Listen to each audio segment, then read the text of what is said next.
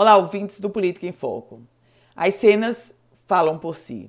E, novamente, os corredores de unidades públicas da rede de saúde lotados.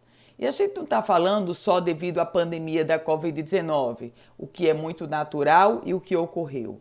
Mas eu estou falando de cenas protagonizadas por unidades públicas de saúde do Rio Grande do Norte, cenas clássicas como já denunciamos aqui tantas vezes em relação ao Hospital Valfredo Gugel. Dessa vez, a superlotação de pacientes ocorre na maternidade do Hospital Dr. José Pedro Bezerra, mais conhecido como Hospital Santa Catarina.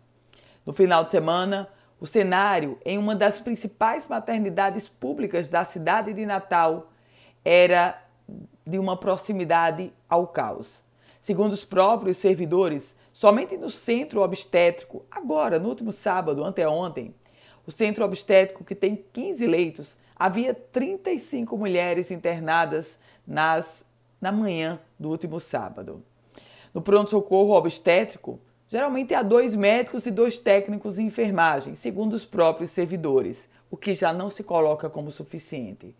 Já no setor de pré e pós-parto, são seis técnicos e o enfermeiro, o que também é insuficiente.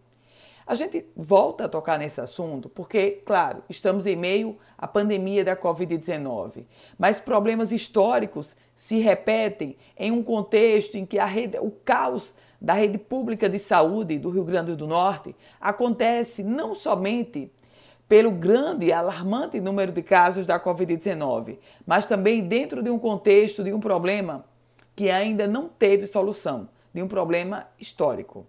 Eu volto com outras informações aqui no Política em Foco com Ana Ruth Dantas.